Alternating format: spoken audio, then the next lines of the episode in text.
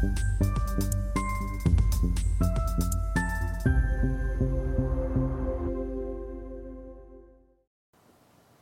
Bonjour, bienvenue sur Investor TV dans notre émission des placements où des professionnels donc de la finance, du patrimoine euh, viennent nous proposer des idées de placement. Aujourd'hui, on va investir dans l'or et qui mieux que Jean-François euh, Fort, donc le fondateur de Haut Coffre pour euh, bah, nous, nous expliquer comment investir dans l'or. Jean-François, bonjour. Bonjour.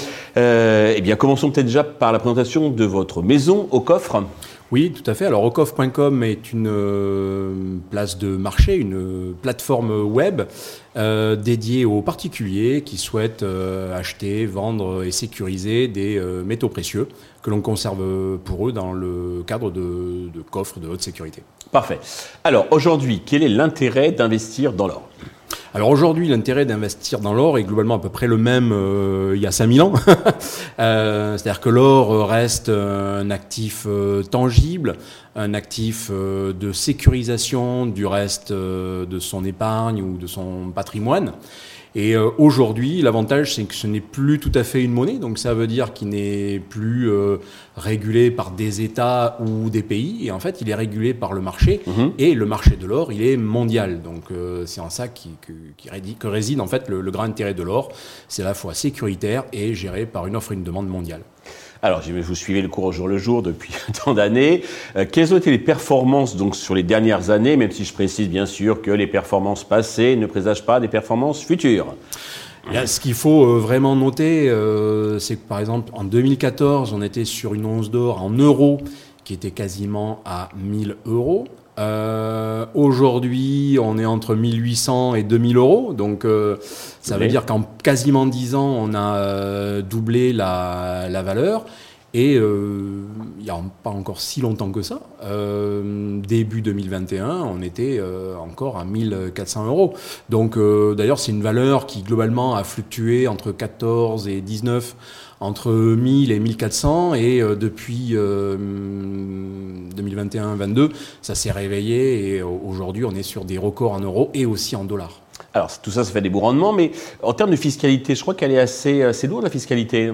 Alors elle est assez lourde euh, si on y va de manière un petit peu brutale. En fait, la fiscalité sur l'or est assez subtile. Et d'où l'intérêt de passer par euh, des intermédiaires de confiance qui vont justement un petit peu pouvoir euh, décrypter tout ça.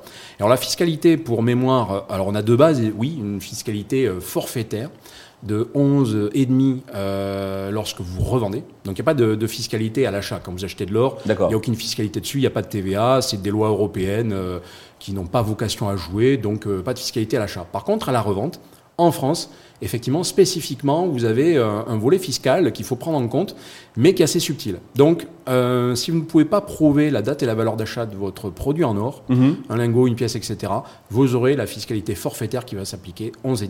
Sur le montant, hein, sur pas le sur montant, le Sur le montant. Donc, si vous, vendez pour 1000, si vous vendez pour 1000, vous avez 11,5 euros. Exactement. A contrario, si vous avez la capacité de prouver la date et la valeur d'achat, Là, ça devient intéressant parce que vous pouvez opter pour une option sur cette fiscalité, qui est l'option sur les plus-values. Et là, l'option sur les plus-values, ça devient très intéressant. Alors, on est à 36,2 sur les plus-values. Mhm.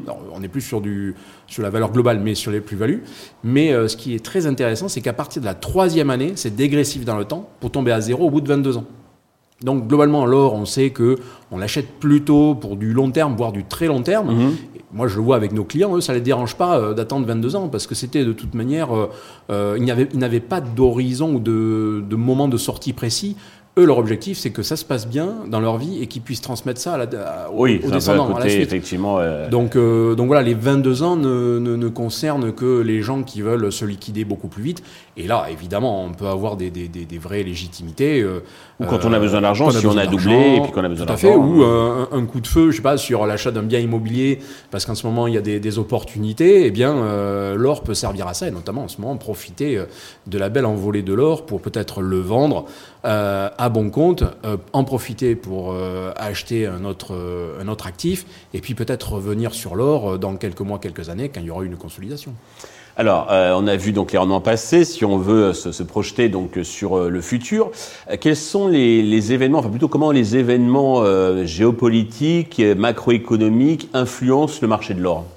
Alors le, marché de l'or, comme je vous disais tout à l'heure, est, un marché qui est très subtil parce que imprégné de très nombreuses euh, euh, de très nombreux critères, euh, de très, nombreux, euh, très nombreuses problématiques souvent exogènes. Donc je vais prendre les plus connus. Bon, évidemment, les problématiques géopolitiques, euh, déclenchement d'une guerre, attentat euh, majeur, vous avez de suite le cours qui surréagit. D'accord, bien sûr qu'il y a une tension dans le monde. Oui, dès qu'il y a une tension, mhm. l'or se nourrit de ces tensions. Euh, de manière d'ailleurs souvent un peu inverse à, à celui des, des, des, bourses. Quand vous avez la, la, la bourse qui a tendance à, à, chuter, sur quelques semaines ou quelques mois qui suivent, vous avez tendance à avoir l'or qui pourrait avoir une, une posture euh, opposée. De manière un peu épidermique. Parce de manière un peu épidermique, mmh. la, en fait c'est la peur de la peur et l'or rentre dans cette, dans cette logique. Donc ça, c'est euh, la géopolitique. Mais vous avez aussi d'autres critères, plus euh, marché, plus financier, euh, plus monétaire. Par exemple, l'inflation. L'inflation qui, en fait, là, pour caricaturer, va être la valeur euh, de la monnaie à un instant donné. En tout cas, ça va se traduire euh, comme ça. L'or qui est plutôt une valeur stable ramener à autre chose que de la monnaie, eh bien de manière très rapide, il va euh, vous montrer en fait quelle est la force de votre monnaie.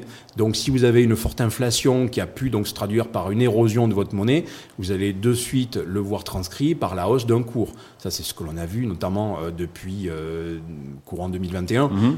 Après le Covid, un début d'inflation, avant même qu'il y ait la guerre qui se déclenche en Ukraine, on avait déjà un cours de l'or qui commençait à monter du fait de l'inflation. Mhm. Amplifié ensuite ben, par l'événement géopolitique la guerre en Ukraine, mmh. réamplifié récemment avec les attaques du Hamas euh, le 7 octobre, et réamplifié par le 3, un des trois, autres critères que je peux vous évoquer, euh, qui sont notamment des critères techniques. C'est-à-dire que l'or étant un, actif négocié sur euh, les marchés, c'est d'ailleurs dans le top 5 des actifs les plus liquides au monde en matière de, de, de, de volume, de valeur quotidienne, etc. Et euh, là, il s'est retrouvé euh, finalement assez influencé par euh, des seuils techniques. Donc là, dans le cas présent, c'était plutôt des résistances. 1800 euros, l'équivalent de dollars, mais 100 dollars au-dessus, qui ont suramplifié en fait le phénomène. Et donc, une fois que vous avez passé le plafond de verre d'une résistance, eh bien, vous comme moi, on sait que la résistance devient potentiellement support. Et, et sur le coup, ce n'est pas neutre du tout. Donc voilà, là, on a eu ce genre d'effet. Et puis, euh, ce qu'il faut aussi observer, c'est les taux d'intérêt. Et en fait, les taux d'intérêt, pour en revenir à la valeur de la monnaie, c'est finalement combien on vous paye pour votre argent. Et, euh, et là, c'est très intéressant parce qu'on on observe de manière assez mécanique que quand on annonce des hausses de taux, oui. donc globalement, l'argent va vous être mieux rémunéré, eh bien, vous avez moins envie d'acheter d'or parce que l'or, lui, par définition, n'a pas de rendement. il ne euh, détache pas de, de, de, de coupons, de dividendes, etc. Euh, donc, les arbitrages euh, des traders font que bah, ils délaissent un petit peu l'or au profit des, des taux d'intérêt. Mais là, il y a quelques jours, quelques semaines, la Fed euh, annonce pause sur les hausses de taux d'intérêt, voire même, peut-être en 2024, on pourrait les baisser immédiatement, là aussi, ça renforce une hausse du cours de l'or parce que cela veut dire que euh, l'argent sera moins bien rémunéré l'année prochaine. Et donc dans un contexte géopolitique un petit peu compliqué, qu'est-ce qu'on fait de manière assez euh, mécanique, quasiment pavlovienne on va vers l'or. D'accord. Donc ça, c'est la macroéconomie, la géopolitique, donc qui influence. Le fait aussi, on dit que certains États donc vendent ou achètent de l'or, et puis il y a aussi le, marché euh, donc où on a besoin donc de l'or. On parle aussi de, manière un peu anecdotique des fameux mariages indiens en fonction donc voilà qui seraient des très consommateurs d'or. Est-ce que ça a une réelle influence Mais ce n'est pas une anecdote en fait. C'est-à-dire qu'aujourd'hui, l'offre et la demande du marché de l'or c'est avant tout une réconciliation. Alors, j'ai un peu caricaturé, mais ça permet de de suite comprendre. Entre un mineur colombien, combien il est prêt à euh, dépenser d'énergie pour produire de l'or et combien on le paye sur cet or. D'accord. Si le prix n'est pas bon, euh, il ferme sa mine, il met un canard dessus, il va faire un Airbnb euh, dans la vallée. Je, les connais, mmh. c'est exactement comme ça qu'ils fonctionnent. Et c'est partout pareil sur la Terre. De l'autre côté, il y a la demande. Et la demande, c'est à 60%, c'est le bijou. Donc le marché de l'or, c'est 60%, c'est 60%, c'est le bijou. Mhm. C'est le premier élément qui fait bouger euh, le cours de l'or de manière, on va dire, euh, organique ou naturelle. Et donc, globalement, on se retrouve avec notre fameux marié indien, parce que mhm. justement, l'Inde est le plus gros consommateur euh, d'or dans une logique justement de bijoux. Donc en fait, l'offre de la demande sur l'or, c'est assez magique, mais c'est finalement la réconciliation entre un mineur et une personne qui va offrir euh, un bijou à sa bien-aimée. Donc je trouve ça assez, euh, marrant. Et autour de ça, finalement, gravite tout le reste. Et tout le reste, ce sont évidemment bah, les marchés financiers qui vont être suramplifiants. Vous prenez évidemment une période Covid où on démultiplie euh, par 3 ou par 4 la quantité d'ETF émis autour de l'or. Et évidemment, là, ça crée un marché qui tout à coup... Alors justement, on va y venir, parce qu'il y a l'or physique et l'or euh, et l'or papier. Alors justement, donc, quels sont les avantages et les inconvénients d'investir en or physique, euh, lingots, Napoléon, papiers, etc., et puis l'or papier, ETF, ou enfin tout, tout ce qui est dérivé donc, de, de support sous-adjacent or? Alors, je vais commencer par les, les, ETF. En fait, le, le, grand avantage des ETF, et là, je vais dire, ça s'adresse plutôt aux professionnels, c'est que euh, c'est quelque chose que vous tradez extrêmement simplement. Vous utilisez vos outils euh, habituels. Il n'y a pas à stocker. Il n'y a pas à stocker. Vous passez un ordre à 9h, vous repassez l'ordre inverse à 9h01. Et là, euh, votre seule problématique, c'est de savoir si c'était un ordre qui était rentable ou qui ne l'était pas. Mais généralement, sur les ETF, on a des prix de transaction plutôt bas. Parce que tout simplement, la quantité d'or derrière les ETF, elle n'est pas totale parce qu'on est sur une réplication de cours. Donc il y en a une partie qui est garantie, pas intégralement. Et donc l'avantage de l'ETF, bon, voilà, on vient de le dire, c'est mhm. effectivement la facilité, le fait de pouvoir l'utiliser avec ses outils euh, de trading habituels.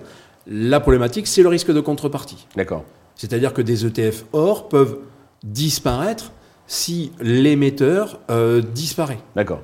Euh, donc ça veut dire que pendant une crise boursière majeure, euh, vous pensiez acheter de l'or euh, ou être sécurisé par vos ETF. Parce que justement, on achète de l'or en général pour se sécuriser. Au final, euh, mais le problème, c'est qu'il était conservé par une banque de seconde zone américaine, régionale, qui disparaît par exemple en mars de 2023. Suivez mon regard. Eh bien, si cette banque avait émis des ETF, ces ETF or auraient disparu avec la banque.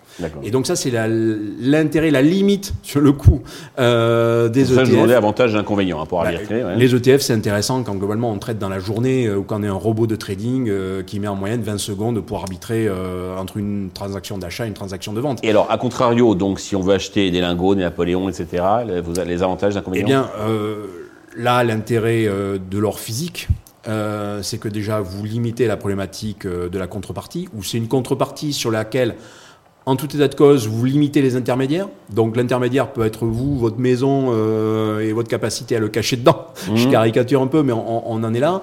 Ou des professionnels comme nous qui vont le garder, mais dans une logique de 1 pour 1. C'est-à-dire quelqu'un qui nous a acheté un lingot, il y a un lingot dans nos coffres qui est conservé pour lui à son nom et c'est euh, enregistré sur, euh, sur les registres, etc. Donc euh, ça ne paraît même pas dans notre bilan. Hein. C'est-à-dire que nous, dans notre bilan... il lui appartient, c'est le titre de propriété. Ah ben, de toute manière, nous, dans notre bilan, il n'y a pas l'ordre de nos clients. Ça veut dire qu'il est en pleine propriété.